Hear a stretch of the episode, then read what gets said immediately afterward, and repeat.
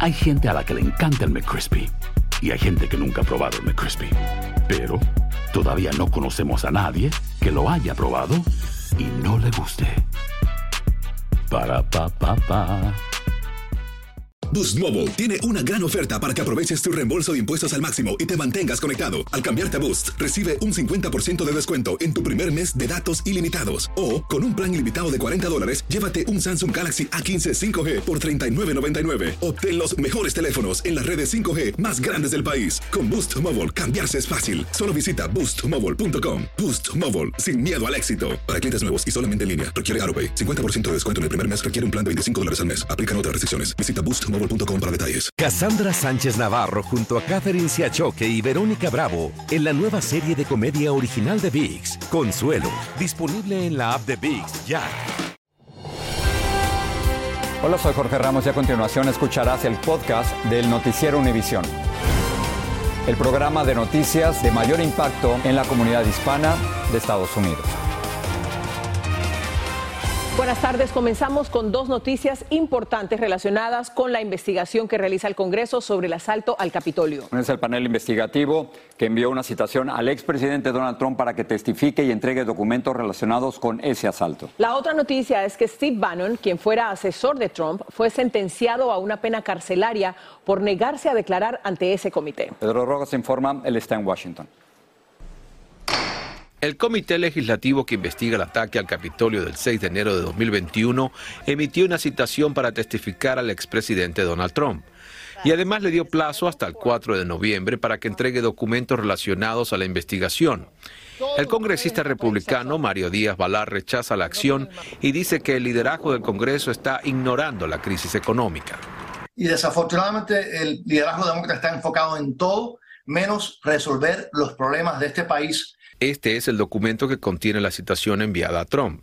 Y allí se especifica que debe presentarse a testificar el 14 de noviembre después de las elecciones de medio término. El abogado Ángel Leal dice que los tiempos están siendo tan específicos porque la continuación del comité está en juego si los republicanos toman el control del Congreso que si el comité deja de existir pueden anular la, supina en cualquier momento y por lo tanto, eh, básicamente, a no ser que el presidente esté de acuerdo, el expresidente esté de acuerdo en presentarse voluntariamente, no le va a dar tiempo.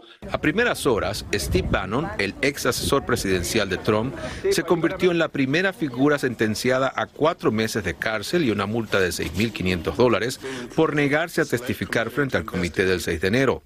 Bannon dijo que las próximas elecciones servirán de juicio al gobierno. El pueblo estadounidense va a juzgar y barrer el gobierno de Biden y lo veremos la noche del 8 de noviembre, expresó.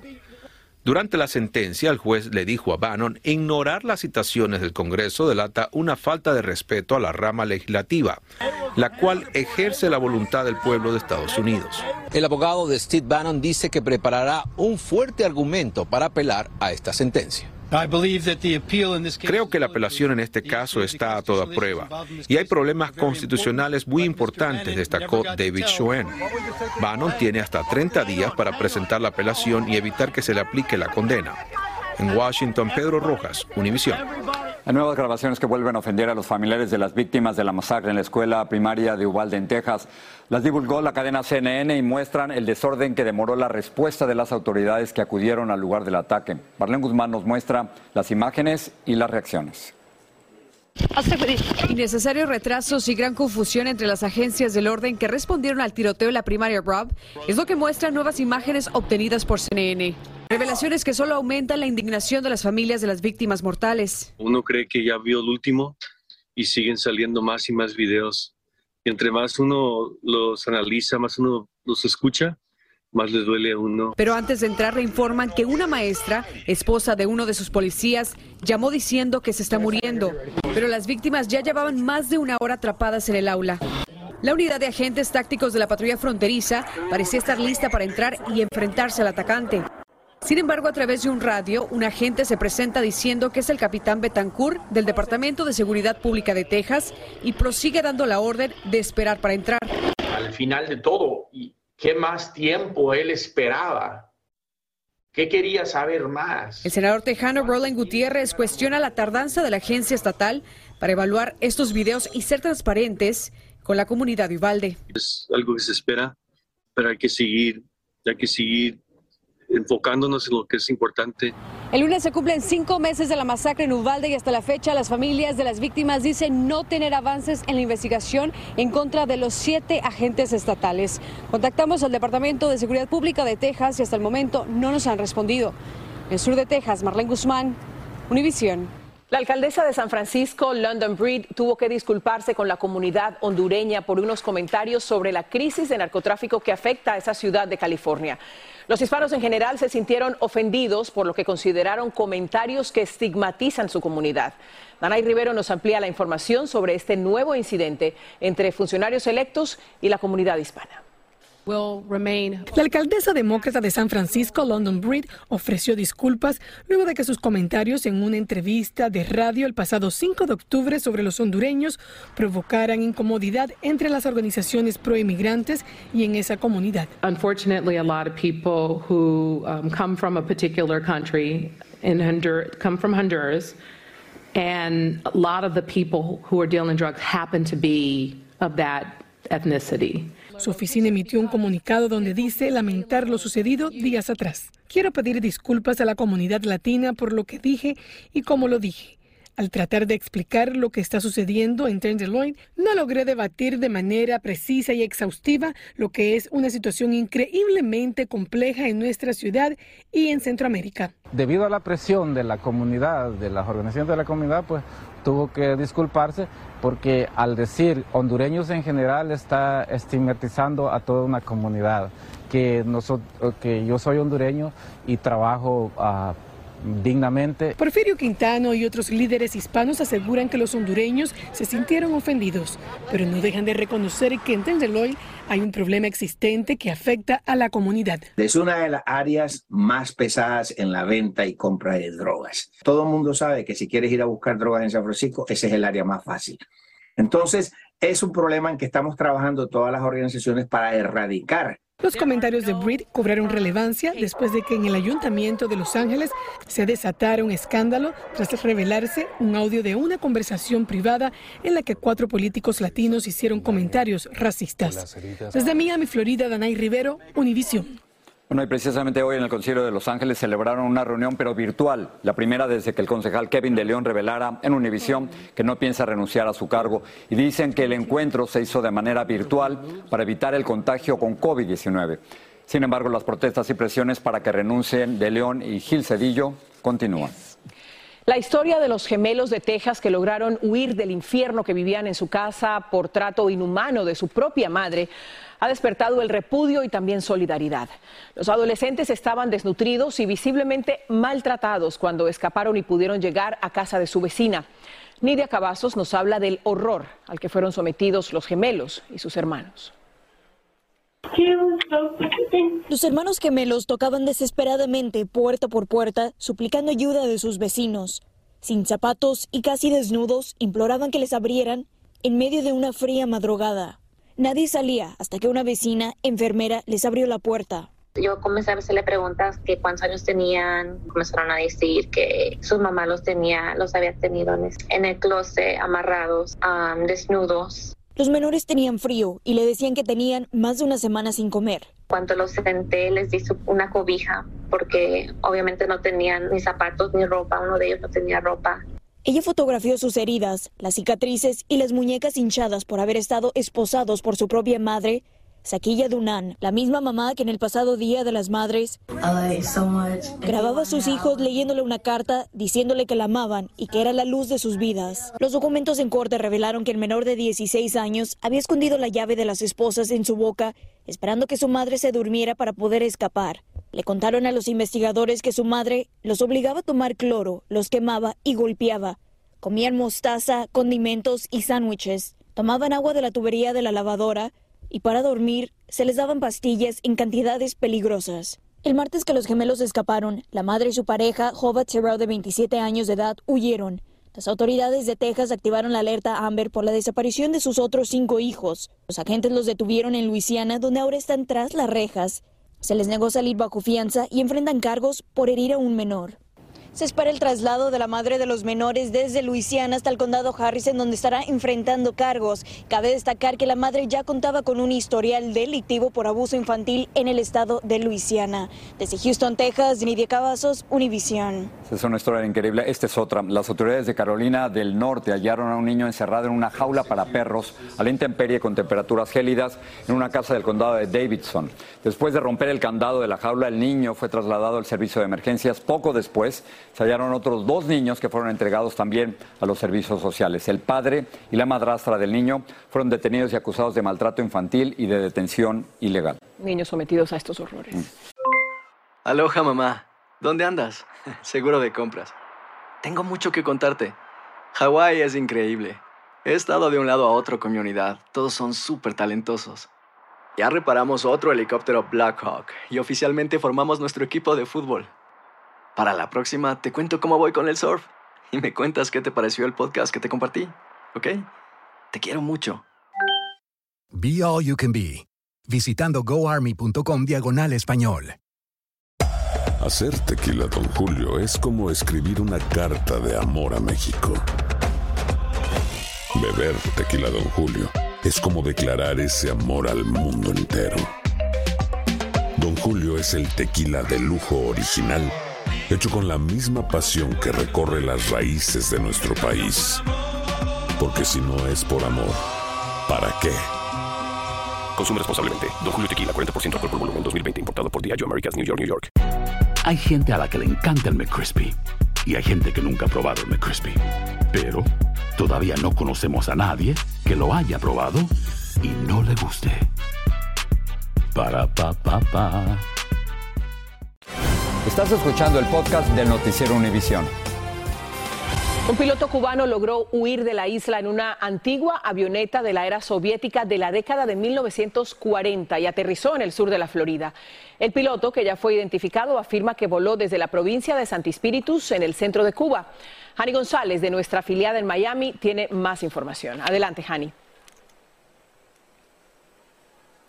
Muy buenas tardes, Silvia. Efectivamente, esta avioneta salió desde la provincia de Santi Spiritus, justo desde el aeropuerto El Cedro, un pequeño aeropuerto ubicado en esta provincia que se encuentra en el centro de la isla de Cuba. De acuerdo a las autoridades, este avión aterrizó aproximadamente a las 11 y 30 de la mañana, justo donde me encuentro aquí en el condado Miami-Dade, en el aeropuerto de entrenamiento Dade Collier. También conocimos hace unos minutos, hablamos con un amigo del piloto, quien lo identificó como Rubén Martínez Machado, de 29 años de edad. Es un piloto del décimo curso de pilotos de Cuba y trabaja para la base agrícola de Santi Spiritus. De acuerdo a las autoridades locales, el avión es un Antonov 2, como bien dijiste, una avioneta rusa usada para la agricultura. La avioneta pertenece a la empresa nacional de servicios aeroportuarios de Cuba. El amigo del piloto nos dijo también que la familia de Rubén Martínez vive en Santa Clara y que ya fue citada por la seguridad del Estado cubano. La Oficina de Aduanas y Protección de Fronteras se encuentra investigando este incidente que ocurrió esta mañana, justo a las 11 y 30 de la mañana. Nosotros estaremos pendientes a la espera de mayor información por parte de las autoridades. Desde el condado Miami-Dade, soy Jani González. Regreso contigo, Jorge. Jani, muchísimas gracias por la información. Otra cosa, a medida que se acerca la celebración del Halloween, aumenta la preocupación entre padres y autoridades por la presencia alarmante en las calles de la droga fentanilo camuflada como caramelos. En Miami, Florida, Belma Tarazona nos tiene las recomendaciones para que los niños puedan tener un festejo seguro. Mientras los niños y padres se preparan para la noche de Halloween, las autoridades están muy preocupadas por el aumento de decomisos del letal fentanilo de colores que luce como si fueran caramelos. El susto en esto es que una de esas pastillas puede tener ya suficiente que puede matar a una persona. Grandecito, usted estaba en... Jaime Puerta, hoy activista en contra del fentanilo, pide a los padres revisar bien los caramelos que sus hijos recogen él nos contó recientemente cómo perdió a su único hijo después de que consumió menos de una pastilla de fentanilo. Y me metí en la cama con él. Y lo abracé. Lo besé. Y le susurré en su oído. Gracias por ser ese ser de luz en mi vida. La DEA está advirtiendo sobre la trampa mortal del fentanilo engañoso que quiere hacerse pasar por dulces. Mira, este parece como chocolate, este parece como caramelo y en verdad lo que tienen son drogas bien peligrosas mezcladas. Frente a esta realidad del fentanilo disfrazado de caramelos, las autoridades tienen varias recomendaciones para que los niños puedan tener un Halloween seguro es muy importante que le explique a, sus niños el peligro eh, de acercarse a personas no conocidas. También les recomendamos que antes de permitir que los niños consuman los dulces, asegúrese de ayudarlos a revisar todas las golosinas para que estas golosinas estén bien selladas. Los padres dicen que esta vez serán más cautelosos. Revisar todo, estar muy pendiente y acompañarlo. No estar dejando que abran nada nada yo solito. Entonces voy a limitar y voy a chequear mucho más los, los caramelos que le estén dando. En Miami, Florida, Vilma Tarazona, Univisión. En México, en la capital de Aguascalientes, su camión cisterna que transportaba gasolina se estrelló contra un tren cuando intentó ganarle el paso. El impacto, como vemos, provocó un incendio que dejó a tres personas heridas. Las autoridades arrestaron al chofer, dicen que él es el responsable. Hay unas 1.500 personas que tuvieron que ser evacuadas debido a este accidente. Continuamos en México con el terror en una escuela primaria en Empalme, estado de Sonora.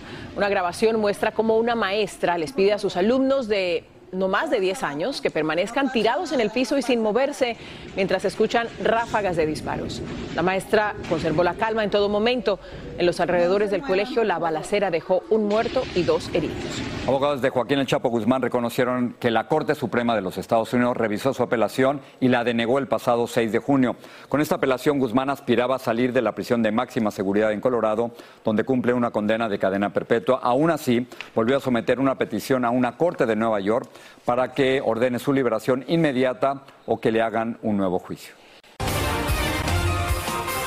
La desaparición de un ser querido lleva a sus familiares por rutas llenas de obstáculos, pero un grupo de rescatistas está dispuesto a llegar a lugares inesperados para apoyar a estas familias en la búsqueda. Angie Sandoval habló con ellos y nos presenta un adelanto de esta historia que tendremos el domingo en Aquí y Ahora. Una joven necesita esclarecer el misterio que marcó su vida ni siquiera nos dijo adiós o no me puede despedirme de ella y es lo que me mata cada día. Una madre sospecha que su hija está en peligro. Por acá fue, fue, el, fue el último lugar donde Caro señal su teléfono. La policía se había quedado sin pistas, pero una promesa la llevó a buscar ayuda a un lugar poco común. La voy a encontrar. Que sea viva o que sea muerta, la voy a encontrar. Un grupo de voluntarios les ayudaría, pero nada las preparó para enfrentar la verdad. Sentí miedo, no quería, no quería, no estaba lista. Estamos preparando esta y otras historias para ustedes el domingo en Aquí y Ahora a las 7, 6 en el centro. Los espero. El Servicio de Rentas Internas o el IRS en inglés anunció un aumento de los límites de contribuciones a los planes de retiro conocidos como 401k o 401k. La medida va a permitir invertir casi un 10% más para el 2023 para un total de 22 mil dólares. Ahora el límite es de 20 mil. Bueno, surtió efecto la denuncia de plagio de la primera dama de México, Jorge, esto contra una cadena muy conocida de ropa, la cadena Ralph Lauren y dice ella que usaron una prenda indígena en sus diseños de ropa. Lo que sabemos es que el reclamo de Beatriz Gutiérrez llevó a la empresa a pedir disculpas y a explicar que ya habían retirado del mercado esas prendas y Jessica Cermeño tiene más. Es paciencia. Otra vez, la copia de diseños artesanales mexicanos generó polémica. Beatriz Gutiérrez Müller, la esposa del presidente de México, publicó en su Instagram una fotografía de un cardigan del diseñador estadounidense Ralph Lauren con el diseño del zarape mexicano. Oye, Ralph, escribió, al tú copiar diseños incurres en el plagio y como sabes eso es ilegal e inmoral. Por lo menos reconócelo. Un reclamo que a Gonzalo Barrientos, quien toda su vida ha vendido zarapes, le pareció muy justo. No, pues que están al pendiente de nosotros como gobierno, como sí, está bien, habla bien de ellos. El reclamo de la escritora funcionó. Ralph Lauren Corporation lamentó lo sucedido. Nos sorprende saber que este producto se está vendiendo. Cuando nuestro equipo descubrió hace meses que esto estaba en nuestra cartera de productos, emitimos una directiva severa para eliminar el artículo, dice un comunicado. Una disculpa internacional que Gonzalo sintió como victoria. Pues sí, porque también está defendiendo a, a, estas personas que se dedican a diseñar. El zarape es una obra de arte que apareció en Tlaxcala y luego Saltillo. En Coahuila adoptó como suyo. Es una frazada creada con hilos de lana y algodón, muy colorida que ha protegido del frío lo mismo a las estrellas que a los campesinos. Crearlo en los telares requiere dedicación, paciencia y al menos dos semanas. Ponemos eh, los dibujos o diamantes tradicionales, pero podemos jugar con, con otros tipos de diseños. Y su variedad de colores es infinita. El zarape es tan importante para Tlaxcala que en 2018 el Congreso Estatal decidió declararlo Patrimonio Cultural Inmaterial. Y aunque diseñadores de todo el mundo sigan copiando el arte de las manos mexicanas, la lucha por recordarle a todos quiénes son los verdaderos maestros no se detendrá. Este tipo de diseños mexicanos deben de estar pues patentados, ¿no? En la Ciudad de México, Jessica Cermeño, Univisión. Esos árabes son una maravilla. Y hay que darles el valor que se merecen. Claro. Vámonos al espacio. Se cumplió un mes desde que el primer astronauta estadounidense de origen salvadoreño viajó a la Estación Espacial Internacional. Se llama Frank Rubio, es médico, fue piloto de combate y llegó a la estación a bordo de un cohete ruso. Y lo increíble, es que desde ahí habló hoy con nuestros colegas de edición digital sobre lo que para él significa esta misión. Sí, no, y para mí es un gran orgullo, un honor representar nuestro, nuestra comunidad, ¿no? Y especialmente el país de mis padres, El Salvador.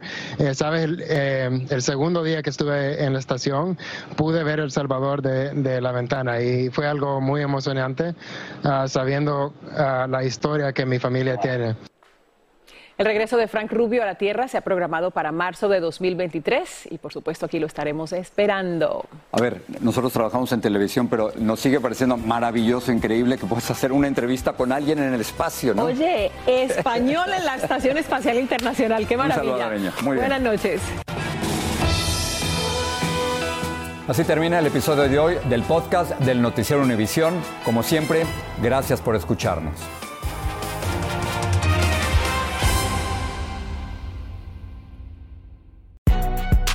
Si no sabes que el Spicy McCrispy tiene Spicy Pepper Sauce en el pan de arriba y en el pan de abajo, ¿qué sabes tú de la vida? Para, pa, pa, pa.